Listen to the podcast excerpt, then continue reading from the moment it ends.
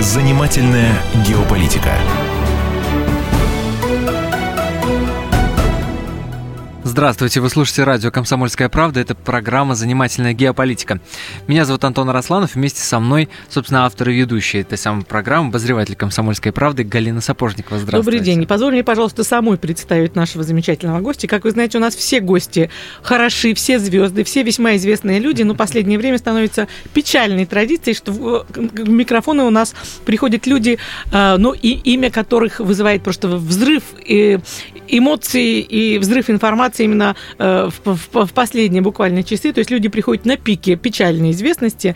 Э, и в гостях у нас Константин Симонов, директор Фонда национальной энергетической безопасности. Вы, э, дорогие радиослушатели, радиослушатели, наверняка понимаете сейчас, о ком идет речь. Это человек, который каким-то мистическим образом прилетел в Латвию, прилетев в Латвию первым рейсом в пятницу, за три часа умудрился там сделать и таким врагом народа, что его прямо из ресторана с обеда, буквально вырвав ложку изо рта, значит, э, сотрудники службы безопасности, миграции и полиции под белые руки взяли и объявили, вы, товарищ дорогой, не имеете права есть нашу латышскую кильку, шпроты и так далее, и, пожалуйста, немедленно вылетайте обратно. Я, конечно, утрирую, но здравствуйте, Константин. Да, добрый день. Ну, так я рассказываю, или все-таки не так было? Что случилось-то? Расскажите, ну, что прибыл, вы, это же вот прибыл такой я стремительный... Я мистическим я... образом э, в Латвию, а вполне обычным, прилетев на самолете утром э, на паспортном контроле, потому что к сожалению, уже действительно входит в какую-то нездоровую традицию, что многих э, граждан России не пускают, и многих представителей экспертного сообщества не пускают. Э, поэтому, может быть, у меня тоже были какие-то тревожные ожидания относительно перехода границы, но, тем не менее, никаких ко мне претензий предъявлено не было. Хотя я не скрывал цель своего визита, то есть я там не притворялся туристом, Э, потому что все-таки я ехал на публичное мероприятие, это не было какой-то подпольной сходкой там в лесу с какой-то там пророссийской агитацией или попыткой поднять да, медиаклуб восстание. формат А3 вас да, пригласил, и 110 человек зарегистрировалось на встречу. Э, э, формат А3 на публичную дискуссию, туда могли приходить противники моей точки зрения, сторонники. То есть это была открытая дискуссия, которая заранее анонсировалась в интернете. То есть это не было, еще раз повторю, какой-то а, подпольной сходкой, которая могла представлять хоть какую-то угрозу национальной безопасности Латвии. Да, более того, э, люди, которые меня знают и знают мои взгляды, прекрасно понимают, что я идеологически не могу никакой угрозы представлять ни Латвии, ни Европейского Союза, потому что я как раз являюсь убежденным сторонником расширения кооперации с Европой в области энергетики. Я всегда пытаюсь продвинуть один тезис, который доказываю логически, математически, э, что отказ от кооперации с Россией для Европы обойдется очень дорого и в финансовом смысле, и в политическом э, смысле. И дальше был прямой эфир, то есть сразу из аэропорта мы поехали на радио, где был запланирован прямой эфир. Э, и он состоялся, этот прямой эфир, и мне лично кажется, что именно после этого эфира и принималось решение о моей депортации, хотя во время этого эфира, опять же, ничего крамольного с точки зрения интересов латвийского государства не было сказано. И более того, звонившие на эфир радиослушатели гораздо более были критически, мягко говоря, настроены по отношению к своему правительству и к позиции Европейского Союза по отношению к Латвии. Там, я помню, звучали слова там типа, что вообще-то рассуждаете, нас Европа давно оккупировала, превратила в колонию там, и так далее. Но были критические, кстати, там кто-то назвал меня там как там сказал, э, то ли манипулятором, то ли там демагогом. Ну, то есть, в принципе, разные Но предположение-то есть, на что обиделись-то? Вот э, в, э, в, в После чего, тексте, видимо, на самом высоком уровне было принято решение я, о том, я, чтобы... я не знаю, честно, я не знаю, честно, что конкретно в этой э, передаче э, могло быть воспринято действительно как какая-то угроза. Мне кажется, что вообще не исключаю, что вообще наличие российского а, сам, специалиста сам, сам в Риге в прямом эфире накануне буквально там за несколько часов до начала саммита G20 в Брисбене, где должен был состояться очередной акт э, там, порки России, э, и, видимо, тоже там как-то это все задумалось. Так вот, у меня такое ощущение, что если вот сложить все эти обстоятельства, что за несколько часов до форума в Брисбене вдруг э, российский политолог выступает в прямом эфире в Риге, которая считается там зоной абсолютно зачищенной, то есть я предполагаю, что, может быть, кто-то там услышал, может быть, даже и не из латвийских чиновников, и пришел в ужас и позвонил там куда-то и сказал, ребята, что тут происходит? Вообще слушайте радио там в эфире какой-то... Бедный да, Вашингтон не спал, ведь это минус Не, ну, может быть, кто-то там, находящийся была. в Латвии, Да-да. потому что и у нас тут под боком, где все абсолютно там зачищено лояльно, прямо здесь выступает человек и говорит про возможность нормального сотрудничества с Слушайте, Европой. Это, эту историю комментирует на сайте «Комсомольской правды», и чтение этих комментариев, но ну, мне, по, по крайней мере, доставило огромное удовольствие. И не, не могу не поделиться одним из них. И многие, кстати, вот в этом сходятся, с таким с простодушием на посетители нашего сайта пишут, например, зачем вообще ездить в Латвию на эти публичные встречи, конференции и так далее? Неужели случай с академиком Тишковым не научил а, по повторяющимся дежавю впечатление, что эти конференции там организовываются с одной целью – впустить публичного российского ученого или политолога, а потом мелочно так поиздеваться над ним? Но, а, если я не ошибаюсь, академика Тишкова как раз не впустили в Эстонию. Его заставили в этом, заплатить в этом... за депортационную гостиницу. И да, кстати, вас тоже ведь заставили а, а, оплатить собственную депортацию. Ну да, в итоге Латвия так страна и, бедная, и, да. и произошло там. Ну, сейчас мы дойдем до этого. Слушайте, но еще раз говорю, в основном всех э, экспертов их не пускали в страну. Да?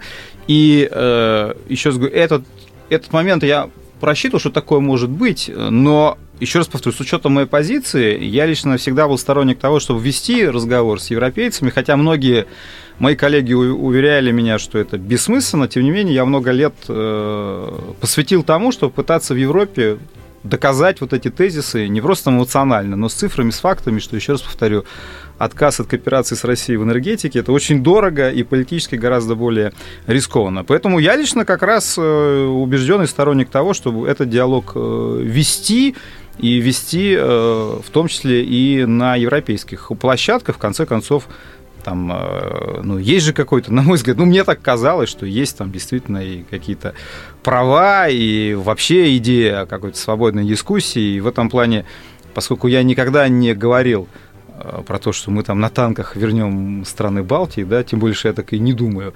э, то мне казалось, что до каких-то маразматических вещей дело не дойдет. Однако дошло. Поэтому мой случай как раз отличается тем, что я был изъят уже э, из Балтийской страны, находясь там, внутри нее несколько... Буквально через 4 минуты мы вновь вернемся в студию радио «Комсомольская правда». Напомним, что у нас сегодня в гостях Константин Симонов, генеральный директор Фонда национальной энергетической безопасности.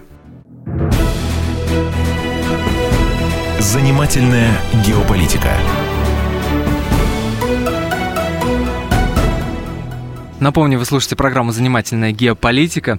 А, в студии радио «Комсомольская правда» Антон Арасланов, Галина Сапожникова, обозреватель «Комсомольской правды» и Константин Симонов, генеральный директор Фонда национальной энергетической безопасности, уже в какой-то степени диссидент, я так подозреваю, в отношении... Латвии ни за что. Да, да, да. А скажите, а вот вы там за те два часа или три, что привели, ну вы чувствовали какие-то там тени шпиков за спиной, то есть вот кто-то за вами ходил, следил, фотографировал, но так же не бывает, просто пришли, расслабились, сели в ресторан, заказали. Суп, кстати, что заказали-то? Ну, ресторан рыбный, поэтому в основном э, рыбу э, заказывал. Но я, честно говоря, не ощущал, э, что за мной идет какая-то слежка, и я думаю, что там не только можно путем прямой слежки найти, наверное, местоположение человека, возможно, по сотовому телефону. Не исключаю, что просто сейчас в европейских городах столько камер видеонаблюдения, что зная, что я был э, в эфире на радиостанции, могли посмотреть и камеры, тем более, что в ресторан из, э, из радиоцентра мы шли пешком, то есть в этом плане не пользуюсь автомобилями. А, ну, то есть, собственно, после эфира я еще успел дать интервью одному газетному журналисту, потом мы, соответственно, пошли а, пообедать в ресторан, и вот там когда принесли, а, раз уж вас гастрономические подробности интересуют, принесли там мне балтийскую селедочку, и я вот первый кусок успел съесть, появились два офицера э, миграционной службы. Э, они представились офицером миграционной службы, просили меня предъявить паспорт. Я предъявил паспорт, паспорт у меня не забрали немедленно и э, сказали, что принято решение о моей немедленной депортации из Латвии. При этом никаких бумаг мне предъявлено не было. То есть мне был предъявлен жетон офицера миграционной службы, но, собственно, никаких мотивировочных постановлений, то есть что произошло, да, то есть было сказано, что принято такое решение, и мне надлежит немедленно Э, покинуть Латвию после соверш... Соверш... завершения формальных процедур. Меня посадили в автомобиль и отвезли в офис э, пограничной службы Латвии. При этом сами пограничники, они вели себя, я имею в виду те, кто имел дело со мной, их было довольно много, Э, их становилось все больше и больше, э, вели себя достаточно корректно, там не пытались сделать вид, что они по-русски не понимают, то есть все они говорят свободно, по, ну, относительно свободно по-русски, пытались перевести мне эти бумаги, не препятствовали э, моим звонкам, я позвонил в посольство, соответственно, приехали представители посольства с переводчиком, никаких проблем с их допуском ко мне не было. При этом, естественно, я задавал вопросы, собственно, что произошло, и вот тут э, они говорили, мы простые исполнители, принято решение на самом э, высоком уровне. Э, ну, фактически речь шла о том, что руководство погранслужбы дало команду ехать в конкретный ресторан и забрать меня и немедленно, не объясняя мне особо причины, вывести из страны. Находясь уже в офисе погран службы, только там мне наконец-то было предъявлено письмо министра внутренних дел Латвии. А, письмо, оно довольно странное. Э, почему? Потому что там э, большую часть этого письма занимает перечисление моих прав, как человека подробное, угу. включая там неприкосновенность частной жизни. Ну, естественно, я задал тут же вопрос, а не является ли, например, обнаружение меня в ресторане, Нарушение и вообще как вы меня нашли? Прав, Ну, они угу. там потупили глаза и сказали, что те, кто давал приказ, они знали, где вы находитесь. А как они знали? Это уже другой э, вопрос. А, собственно, что касается моего случая, там было только написано, что э, Министерство внутренних дел получило бумаги из специальных служб Латвии, которые убедительно свидетельствуют, что я представляю серьезную угрозу национальной безопасности Латвии. Слушайте, В чем эта угроза, э, конечно, там не написано. Я просил дать мне возможность пообщаться с кем-то из руководства погранслужбы или Министерства внутренних дел. Э, пограничники сказали, что этого не будет ни в коем случае, никакой начальство со мной говорить не собирается, надо быстрее выполнить все э, формальности и побыстрее отправиться в Москву. А, как происходил сам момент э, предложения, «А давайте-ка вы поедете в Москву, но за свой счет? Ну, вот, этот вот, момент, понимаете, там происходило очень просто. Они спросили, а вы как собирались покидать Латвию? Я сказал, что собирался покидать вечерним рейсом Аэрофлота, ну не сегодня, а в э, воскресенье. А, тогда они любезно позвонили в офис Аэрофлота и выяснили, что можно обменять билет за там, вот допла- доплату. Вот доплату. Они спросили, вы можете доплатить? Я просто сказал, а вы не можете, раз вы меня доплатите? Нет, они сказали, у нас э, на это деньги отсутствуют. А, но я спросил для любопытства, что было бы, потому что вы же понимаете, там как бы желание вот там становиться в позу, там сказать, не, не буду я сами там ищите. То есть это привело бы, наверное, к тому, что там Э, черт, черт знает, что бы им пришло в голову. А, но я поинтересовался для любопытства, что происходит, например, с теми, у кого нет средств. Uh-huh. Они сказали, что не волнуйтесь, в беде мы вас не оставим. Мы посадим вас в автомобиль и довезем до сухопутной границы России и Латвии, где передадим в руки российским э, пограничникам. Ну, это где-то 900, 900 километров да. там, ну, чуть меньше до, до Москвы. Ну, вот, фактически, значит, такая альтернатива, потому что было сказано, что Э, Рига фактически не сможет спать спокойно, пока я нахожусь на ее территории. Поэтому речь шла именно о том, что мне надо немедленно то есть я не, по их версии не мог там ночевать, там ждать утра. То есть меня следовало немедленно доставить в любую э, страну за э, пределами э, латвийского государства. В чем спешка, в чем паника, это тоже не объяснялось. При этом, конечно, эта процедура крайне неприятная. Почему? Потому что, несмотря на то, что э, всячески тебя заверяют, что ты не являешься преступником, а просто депортируешься по неким неназванным причинам, тем не менее, все процедуры которые напоминают тебе о твоем положении, там проходят, я имею в виду фотографирование фасы в профиль, снятие отпечатков. пальцев там подробное, Э, заполнение протокола, Э, и даже там есть такая бумага, называется акт о конвоировании, потому что меня надо было вести в аэропорт, и, соответственно, я там, на меня был составлен акт о конвоировании. Даже само название, оно уже довольно э, неприятно. Ну, конвоировали-то хоть не Нет, нет, слава, наук- еще раз говорю, слава богу, здесь вот э, какой-то черты не переходили. То есть там меня в аэропорт три офицера сопровождало, но, тем не менее, э, никаких совсем уж запредельных вещей не было. И более того, там даже были элементы такого сюрреализма, как я уже сказал, пограничники, хорошо, видимо, что пограничники, а какие-то другие службы не привлекались. Э, Был такой момент очень, ну, как-то сейчас уже, можно сказать, смешной, потому что э, после того, как Комсомольская правда написала э, заметку, ее очень активно прочли журналисты, и мне стали звонить очень активно российская пресса с вопросами, что происходит, где я нахожусь. И э, на самом деле мы долго, э, много времени я там провел, часа три, наверное, в погранслужбе, вот утрясание этих формальностей, там пока звонки в Аэрофлот, звонки в посольство. Э, И лавина звонков пошла, и как-то они вначале, видимо, сами у них эта процедура еще не отработана. То есть многие подробности как-то там кто-то им всплывал, например, там про отпечатки пальцев, они вспомнили уже, когда вроде уже собирались в аэропорт. А, кстати, вот тут еще в инструкции написано, да, подождите, под- хутор Подождите, подождите. И э, когда, понимаете, был такой момент, что мне, мне постоянно звонили, я все время говорил, что со мной происходит, комментировал, а в это время там, надо отдать им должное, никто у меня телефонов не отнимал. У них, поскольку там система все время рушилась, которая, куда они отпечатки пальцев заносили, и там эта процедура минут 25 э, в итоге занимала. Короче говоря, я говорю по телефону, комментирую, что вот меня тут задержали, так и так, а в это время другой рукой у меня, значит, берут отпечатки пальцев, и это все одновременно э, происходило. То есть я по телефону одной рукой разговариваю, объясняю журналисту, что происходит, а другую, другая рука у меня там на сканере, ее там Это кустурица.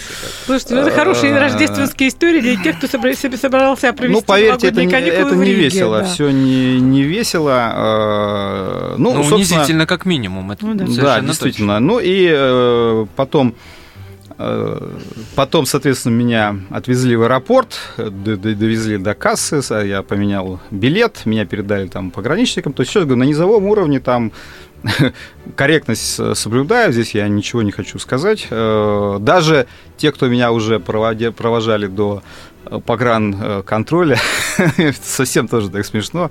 Они уже совсем проявляли любезность и спрашивали, не хочу, не хочу ли я что-то купить э, в duty free, что они меня готовы подождать, что раз такая ситуация, может, там мне что-то надо с собой в дорогу взять. Они не говорили, что мы же бывшие советские люди, братья, не говорили такого, нет? То есть здесь уже дошло там фактически до элементов на память. Да. Слушайте, ну вот давайте все-таки я Смех и внимательно сегодня прослушала ваше то интервью, из-за которого вас, видимо, выслали. Я вот пыталась понять, за что могло не понравиться. Вот да, всё это вопрос выписала. хороший. Вы говорили про Крым, вы говорили про Украину, вы говорили про то, что конфликт России и Европы ухуш- ухудшает ситуацию и у вас, и у них. По Украине достаточно жестко высказывались. Про США говорили достаточно смело. Вот э, сами-то как думаете, вот какой именно тезис стал решающим? Ну, слушайте, вообще большая часть передачи, она была посвящена экономике, причем российской экономике, и вопросу цен на нефть. То есть в этом плане э, большая часть тем, она была экономического плана, и причем значительную часть передачи экономику мы обсуждали в России, что, в принципе, э, наверное, можно за рамки вынести. Вряд ли за какие-то высказывания по России э, можно предъявлять претензии. Хотя Нет, я ну, просто... например, простите, Ну, я вас я- процитирую. Такая, да. Давайте что? процитируем после небольшой паузы. И тогда же услышим реакцию нашего сегодняшнего гостя. А я напомню, это Константин Симонов, генеральный директор Фонда национальной энергетической безопасности.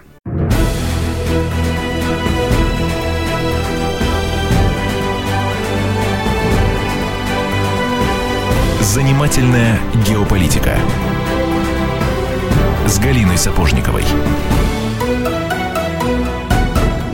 Продолжаем наш разговор с Константином Симоновым. Это генеральный директор Фонда национальной энергетической безопасности, которого выдворили из Латвии. Вот такая, друзья, история. И э, помимо Константина Симонова в студии радио «Комсомольская правда» я, Антон Арасланов, и обозреватель «Комсомольской правды» Галина Сапожникова. И мы сейчас анализируем ту передачу, после, которая вышла в прямом эфире в Риге, и после которой, как мы предполагаем, нашего уважаемого гостя и э, э, решили наказать в виде депортации. Вот, допустим, та- за такую фразу я зацепилась. Вы, вы считаете, что вы говорили вещи очень нежные, а вот мне кажется, вот эта фраза могла не понравиться, что цель нынешних, э, того ужасного сумасшествия, которое происходит вокруг России, цель наказать Россию за Крым и убрать прецедент так, в том, что страна принимает решение, не посоветовавшись с Америкой. Я думаю, вот именно эта фраза вызвала какой-то там обморок у людей ну, в посольстве, вот, которые сидели и вас внимательно Если слушала. действительно паранойя достигла такой степени, что любого рода вот такого рода высказывания, еще раз повторю, на мой взгляд, как угрозу национальной безопасности Латвии можно рассматривать суждение, скажем, что мы вернем вас в состав СССР, или что русский мир до вас скоро доберется и попросит вас войти обратно. Вот, вот это может рассматриваться действительно как угроза безопасности. Но когда я говорю про то, что Соединенные Штаты пытаются наказать э, Россию за самостоятельность, что тут можно трактовать как угрозу безопасности именно латвийского государства. Что касается Украины, там действительно был эмоциональный момент. Э, просто я тоже усомнился в э, так скажем, исключительно демократичности тех изменений, которые произошли на Украине. И ведущая меня спросила, уж не слишком ли я отказываю в украинскому народу вот в, в том, что он был творцом э, этой революции, не слишком ли я сомневаюсь в, революцион, в революционных э, настроениях. Я просто сказал, что э, я не отказываю украинскому народу в праве на демократию, но если вы считаете, что на Украине сейчас доминируют европейские ценности, давайте просто Э, доведем до конца некоторые моменты. Я предложил, э, в том числе и латвийским политикам, довести до конца расследование, связанное со снайперами на Майдане. То есть просто, ну я говорю, если действительно сейчас э, действует демократический центр, давайте разберемся, потому что ведь обещали провести расследование. Никто так и не объяснил, кто то есть, ведь, собственно, с этого же начались самые драматичные события, со стрельбы в людей. Кто были эти снайперы, почему так никто это расследование не провел, почему не завершилось расследование одесских событий. Вот и все, что я спросил, и потом я также сказал, что если вы считаете, например, что э, Украину превращают в феодальные республики, где, например, э, миллиардер становится губернатором и под себя строит все управление несколькими областями, если это называется европейскими ценностями, ну я в этом просто сомневаюсь. Ну, собственно говоря, а про Латвию вам удалось хотя бы слово вставить? Я вот этого слова не услышала. Э, да, это, кстати, тоже верное замечание. Там был вопрос, как это скажется на... Э, вообще вся эта ситуация скажется на экономике Латвии. В политическом плане, о, о чем я и говорю, в политическом плане мы тему Латвии не затрагивали, а в конце мы затронули именно проблему экономических отношений э, России и Латвии, меня спросили, как это может на Латвию повлиять, и я объяснял, что и в целом на Европу, и на Латвию, конечно, это повлияет самым негативным образом. Ну, по иронии судьбы, как раз мы обсуждали и сокращение потока туристов в Латвию. Э, то есть, ну, таким образом, говорили какие-то, в общем-то, экономические именно вещи. У меня есть еще одна версия. Может быть, и не все страшно испугались вот такой фразы. Я цитирую, я даже специально выписала. «Приходите вечером на встречу, мы обсудим, что будет с ценами на нефть в Прибалтике и с СПГ-терминалом в Литве». Но... И вот скажите, чем вы их готовили? Вот если бы, да, чем это... вы их таки, таким готовились напугать? Значит, э, Действительно, я хотел на э, этой встрече доказать э, свою мысль о том, что отказ от России – это дорого. Хорошим примером для Балтийского региона это появлением в Литве СПГ-терминала. Дело в том, что в рамках вот этой борьбы за энергобезопасность Литва подписала договор с одной норвежской компанией, пригнала СПГ-терминал э, плавучий и, соответственно, будет покупать газ у Норвегии. Так вот, собственно, эта история, а, и мы внимательно просто считали, хотя детали контракта не называются, но тем не менее а, литовские чиновники в своих комментариях дали достаточно информации, чтобы мы реконструировали ценовые э, параметры этого соглашения.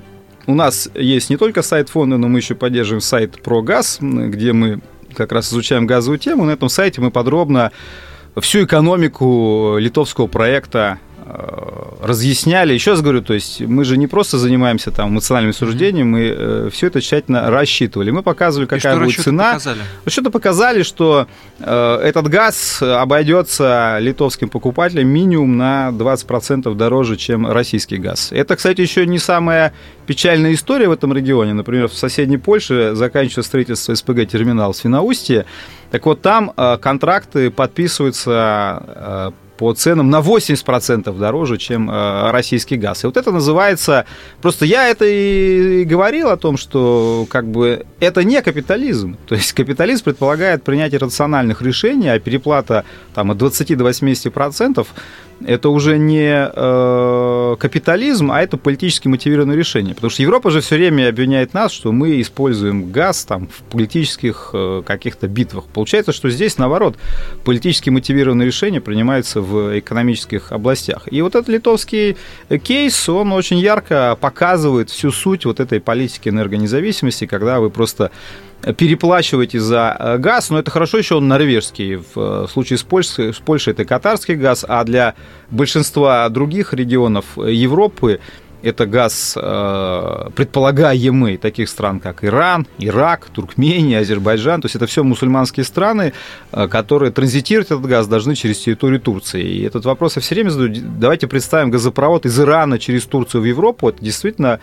кто-то в Европе может на полном серьезе сказать, что это более безопасный источник газа, чем э, Россия с 40-летней историей поставок. Вот это, это вопрос, который задаю постоянно, который мне ответа не э, дают. Но поскольку ситуация была в Риге, конечно, на, на встрече я хотел обсудить кейс с Литвой. Еще раз говорю, все, кто с этим был не согласен, могли прийти, там меня закидать помидорами или привести какие-то интеллектуальные аргументы. Но, но это факт, еще раз говорю, это расчеты, которые мы публично выкладывали. Ну, вообще довольно, дали, довольно сло, сложно представить, как газ может стать политически опасным.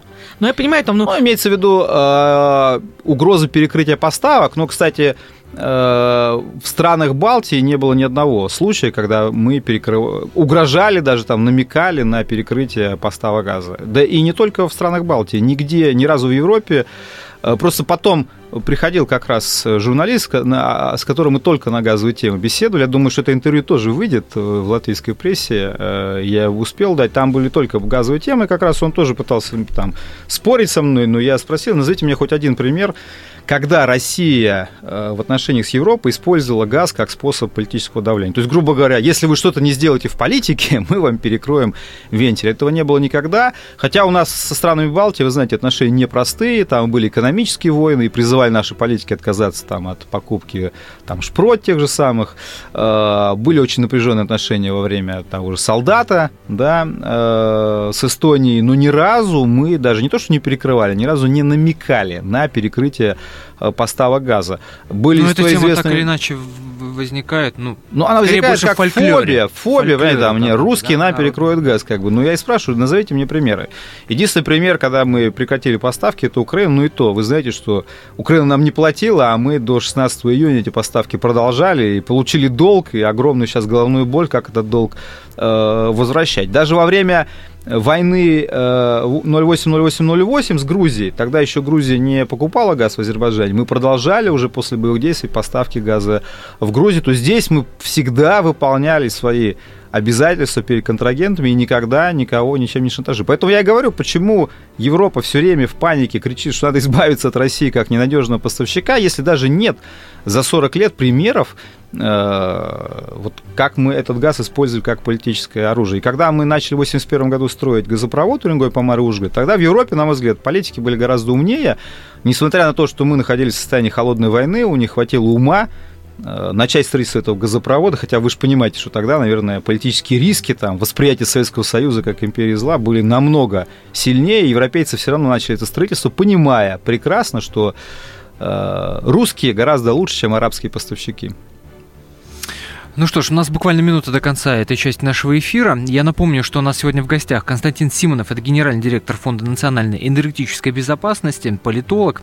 Подробнее о том, что происходило в Латвии, если вы вдруг пропустили первую часть нашей программы, вы можете прочитать на сайте комсомольской правды kp.ru, а мы буквально через 4 минуты продолжим наш разговор, и я уверен, что в том числе затронем э, тему энергетической безопасности западных стран. Не переключайтесь.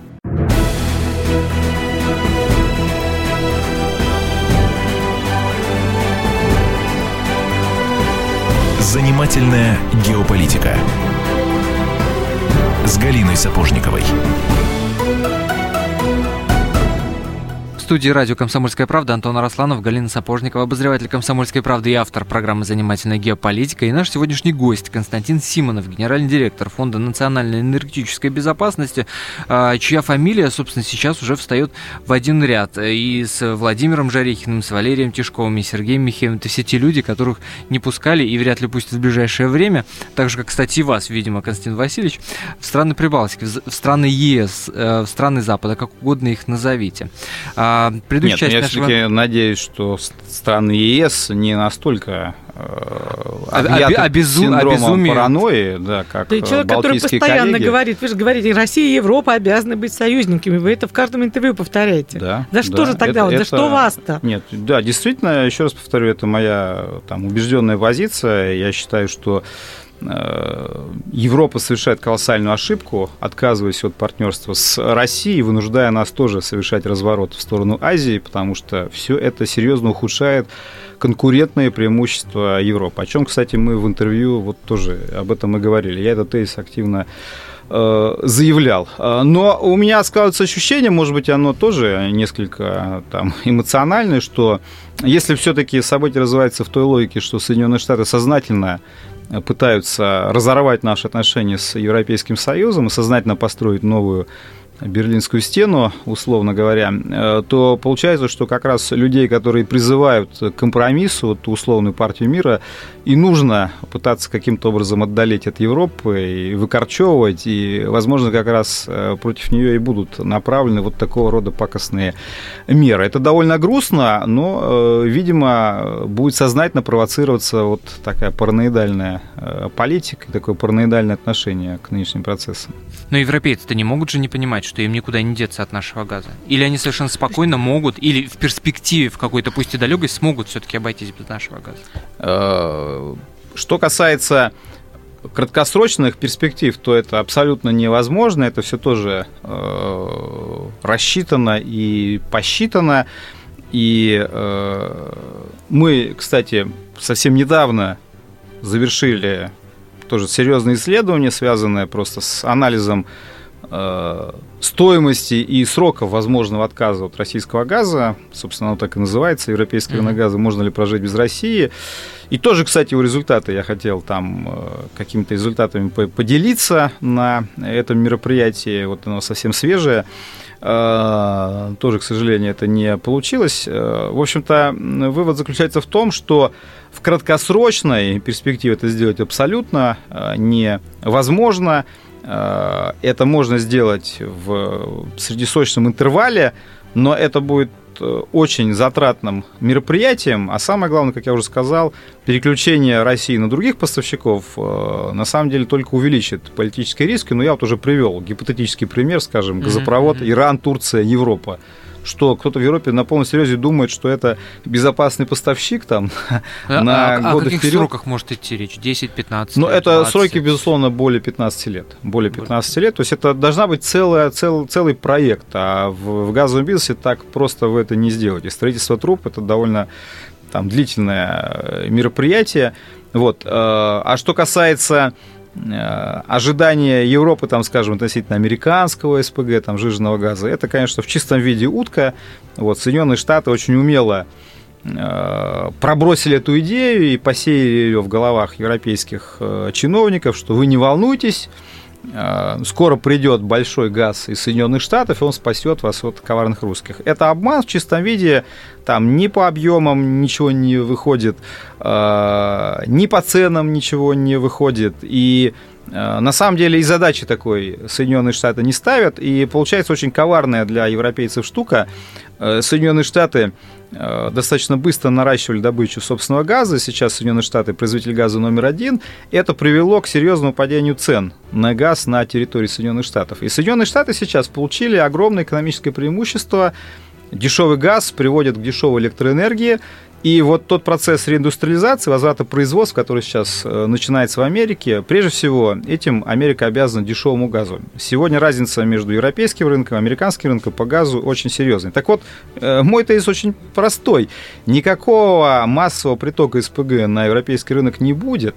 А, Соединенные Штаты получат, а, уже получили огромное преимущество в виде гораздо более дешевой электроэнергии, и они сейчас будут наращивать промышленное производство на своей территории и начнут поставки готовой продукции как раз на те товарные рынки, где были активно представлены европейцы. Таким образом, европейцы вместо дешевого газа из Америки, который они ждут, получат поток товаров э, из тех же Соединенных Штатов, который будет составлять им конкуренцию. То есть это ловушка, для них. И не случайно, кстати, сейчас подписывается соглашение о свободной торговле между Европой и Соединенными Штатами, суть которого, на мой взгляд, как раз и заключается в том, чтобы дать возможность американцам гораздо э, более спокойно осуществлять поставки товаров на европейский рынок. Таким образом, для Европы это серьезный капкан, вот, собственно, э, это, это та мысль, которую я тоже пытаюсь до европейцев донести. С одной стороны, вы правильно говорите, ну что, они не понимают, тем более эти расчеты мы представляем, там, э, там все это достаточно легко проверяемо, но тут, понимаете, есть э, какой-то эффект вот э, настолько сильна зависимость политическая от Соединенных Штатов, что вроде как все понимают, а все равно делают. Это, знаете, как мышки анекдот тоже этот цитировал на РБК, но он, к сожалению, верный. Мышки плакали, но продолжали есть кактус. То есть вот это в чисто да, все понимаем, но продолжаем как мышки бы политику Европа, санкций. Да? да, мышки это Европа в данном случае. Все понимаем, но продолжаем рыть себе как бы яму. Не... А как вообще, вот, по вашим ощущениям, надолго это противостояние, которое ну, вот вы, по сути, приняли на себя э, такой э, удар за всю Россию? Ну, ну пострадали спасибо, вы, потому конечно. что вы россиянин, правильно? А как? Да, как получается, что понять? пострадал, потому что я россиянин и набрался смелости э, приехать в Латвию, просто там публично что-то обсуждать. Получается, что, что это уже является для э, Латвии угрозой ее безопасности. Потому что, Поверить еще раз говорю, единственная моя, прессе, что там единственная, слова. да. единственная моя задача это была открытая публичная дискуссия. Еще раз повторю, не какая-то подпольная сходка там, да, там э, раздача листовок или что-то еще. Это просто пу- публичный, публичный разговор. Вот. Получается, что это является сегодня угрозой национальной безопасности э, Латвии. Так вот, э, с учетом такого рода настроений, Э, мне лично кажется, что, конечно, санкционная история – это история длительная, на несколько лет, и надо уже объективно к этому э, готовиться. Да, я еще весной говорил о том, что, наверное, компромисс возможен, но мне кажется, что чертой были сентябрьские санкции Европейского Союза, которые очень четко показали э, трагическую зависимость европейских политиков от Соединенных Штатов. Напомню, что сентябрьские санкции последовали через несколько дней через после... 3 того, как были подписаны Минские соглашения. Ведь, собственно, дня, нас все время тр- требовали повлиять на э, Донецк и на Луганск, чтобы прекратили э, боевые действия. После того, как подписали соглашение о прекращении огня, ввели самые жесткие санкции. То есть Ну, э, возможно, логики... понятно, что тут прямой... Нет, ну я имею в виду, что ло- логики нет, но все равно это выглядело ну уж совсем как. Я думаю, что это было определенной красной чертой, после чего, ну там.